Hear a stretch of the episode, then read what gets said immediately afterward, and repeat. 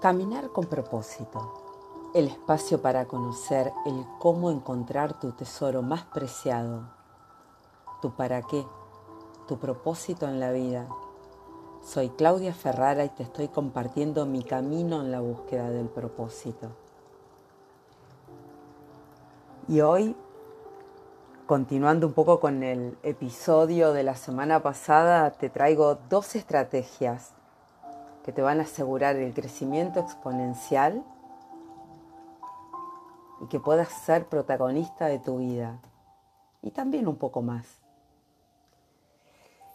Y la idea que inicialmente te comparto es, ¿te pasó alguna vez de querer tener todo bajo control?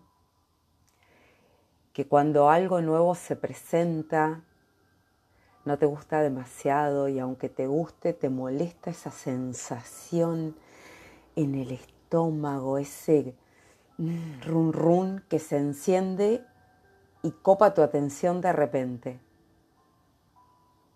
Por ejemplo, te gustaría saber hablar bien un idioma, terminar la carrera universitaria, ser saludable, hablar en público, comenzar a hacer actividad física, encontrar tu propósito de vida te gustarían tantas cosas, pero cuánto esfuerzo, ¿no? Entonces dejas, porque ese tiempo que lleva transitar ese camino hasta lograr el objetivo provoca tanta tensión, tanta ansiedad, que preferís dejarlo. ¿Te imaginas una vida en la que cada día te levantes con la confianza en que las cosas van a ir bien? Y en caso que no vayan tan bien, sabes que contás con las habilidades, con las herramientas, con las skills, como acostumbramos a decir en inglés, para resolverlo. ¿Te imaginas? Parece magia y no es magia, es realidad y es mucho más simple de lo que te imaginas. Y en ocasiones, en, en las conversaciones que tenemos en los grupos de hábitos, me preguntan, ¿y por qué si es tan simple no hay más personas hablando de esto? ¿Por qué si es tan simple no hay más personas transformando sus vidas para ser felices? Yo prefiero preguntarme, ¿cómo hacen todas esas personas que sí lo logran? ¿Qué tienen ellos? ¿Cómo lo hacen? ¿Cómo lo logran? ¿Será que se requiere una cuota de suerte? ¿Que se requiere tener ojos para ver la oportunidad? En ocasiones creo que queremos pensar, creer que esas personas han sido tocadas por la varita mágica o que quizá nacieron en un hogar con mejores condiciones o que tuvieron suerte en la vida. ¿Cómo es que lo logran? ¿Cómo es que ellos sí lo logran? Y si me venís escuchando de antes en los podcasts o quizá leyendo mis posteos en Instagram o los recursos que comparto, sabes que siempre me gusta compartir el cómo. ¿Qué hace que me guste compartir el cómo? Cuando compartimos nuestras posibilidades se expanden, porque yo voy a sumar lo tuyo y vos vas a sumar lo mío y así hacemos como una cadena impresionante. Hay un autor que te invito a leer, James Clear, Hábitos Atómicos. Él habla de tres pilares que influencian nuestra vida. Uno son las cosas que suceden a nuestro alrededor. Esas things happen, las cosas suceden. Otras son las decisiones que podemos tomar. Y el tercer pilar son los hábitos que decidimos desarrollar. Solo dos de estos tres pilares dependen de vos. Solo dos de estos tres pilares podés controlar. Las decisiones y los hábitos. Las cosas que suceden a tu alrededor no las podés controlar. Las cosas suceden. Vos no las podés controlar. Solo tenés control sobre las decisiones que vos tomes o sobre los hábitos que decidas desarrollar, incorporar o eliminar. Hay una frase que da vueltas por la red y que se suele escuchar o leer. No sabía qué tomar, entonces tomé una decisión. Tomar decisiones y desarrollar hábitos saludables depende de vos. Los hábitos son el camino a la libertad. Y a mi juicio son el camino a la libertad en varios aspectos. Sirven para muchas aplicaciones. La primera es la que surge naturalmente, que es en relación a la salud, a la alimentación, al deporte, a la higiene del sueño. Y quizá te estés preguntando, ¿En cuáles otros? ¿Cuál sería la utilidad práctica de los hábitos? Bueno, un buen hábito es hacerte preguntas. Tomar decisiones también es un buen hábito. ¿Qué querés para vos? Te preguntaste qué quiero para mí, que dependa de mí y no de la mirada exterior. ¿Qué va a pensar la gente? La excusa más destructiva y menos útil que puedas elegir. ¿Qué va a pensar la gente? ¿Qué gente? ¿Quién es la gente? Elige aquello que querés cambiar, incorporar o eliminar y pregúntate, ¿para qué quiero hacerlo? ¿Qué hace que esto sea importante para mí? ¿Es para mí? ¿O es para conformar a otras personas? Uno de los problemas que surge cuando ya respondiste las preguntas anteriores y elegiste lo que querés cambiar, transformar, incorporar, es la motivación. ¿Cómo mantener la motivación en el tiempo? Establece el qué, el cuándo, el dónde.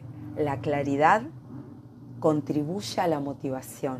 Si vos sabés qué querés hacer, cuándo lo vas a hacer, dónde lo vas a hacer, la motivación empieza a agrandarse, empieza a surgir y agrandarse. Es importante tu para qué, tu para qué del cambio, tu para qué de la transformación. Cinco preguntas que deberías hacerte. ¿Para qué quiero cambiar? De trabajo, de país, comenzar un deporte, lo que sea que quieras hacer. ¿Qué tres motivos tengo para hacerlo?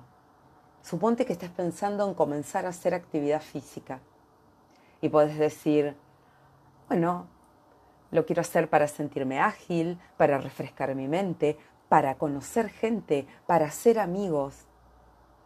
¿Cuán importante es para mí? Mucho, porque estoy viendo que preciso mejorar mi estado físico, mi estado físico y mental. Además, preciso socializar. ¿Qué creo que puedo hacer para conseguirlo?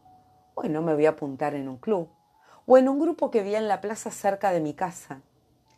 ¿Qué haría si no tuviera miedo? La super pregunta. Si todo fuese posible, ¿qué elegirías para vos? ¿Qué podés tomar diariamente para mejorar tu estado general?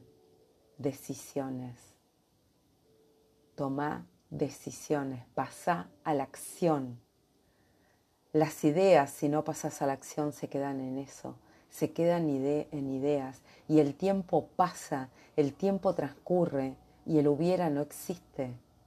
Ay, yo hubiera hecho, si yo hubiera empezado, no existe. Lo que no comenzaste no sucedió, no sucede. Hasta que no lo comiences, no va a ser realidad.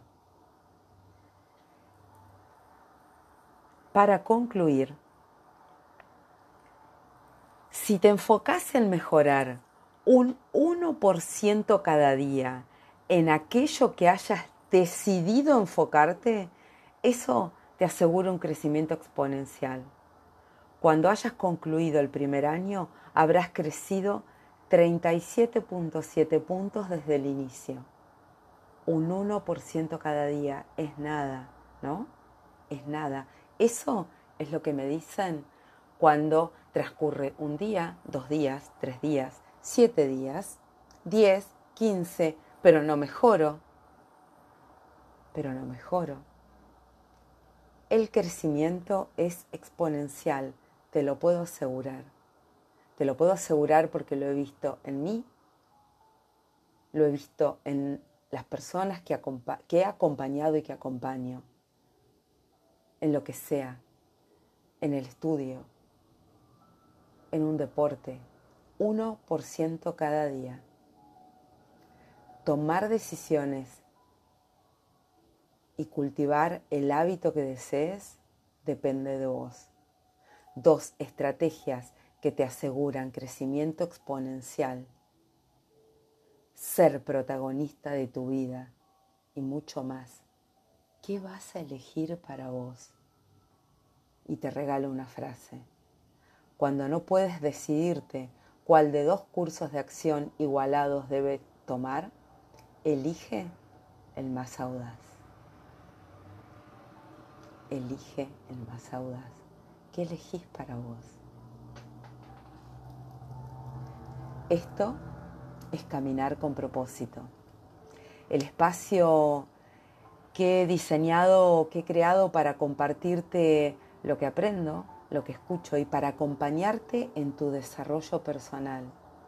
Te acompaño, sos más 45, te acompaño a reinventarte. Quizá en este momento de tu vida estés un poco ahí como detenida en el tiempo, como estancada y entonces comienzan las transformaciones, la transformación física, los hijos empiezan a crecer, el trabajo quizá empieza a languidecer no porque no te guste, sino que eres algo más, tenés ganas de algo más. ¿Qué habrá más allá de los 50? Bueno, que falta, que faltan cinco años. Así pasa. Te acompaño a reinventarte. Y junto a Valeria Slonitsky hemos diseñado el programa Transformando tus hábitos en relación a la alimentación. Ella es la médica, la experta nutricionista. Y yo te acompaño con los hábitos. Caminar con propósito arroba gmail, escríbeme, arroba caminar con propósito en Instagram, vas a encontrar en el link envío recursos gratuitos para vos, www.transformandotushábitos.com. Envíame un mensaje, me va a encantar conocer tu visión, respondo siempre. Compartí este episodio, compartí este canal con quien pienses que puede ser útil que lo podés acompañar vos también. Seguimos compartiendo. Elegí un hábito para transformar y toma la decisión de pasar a la acción.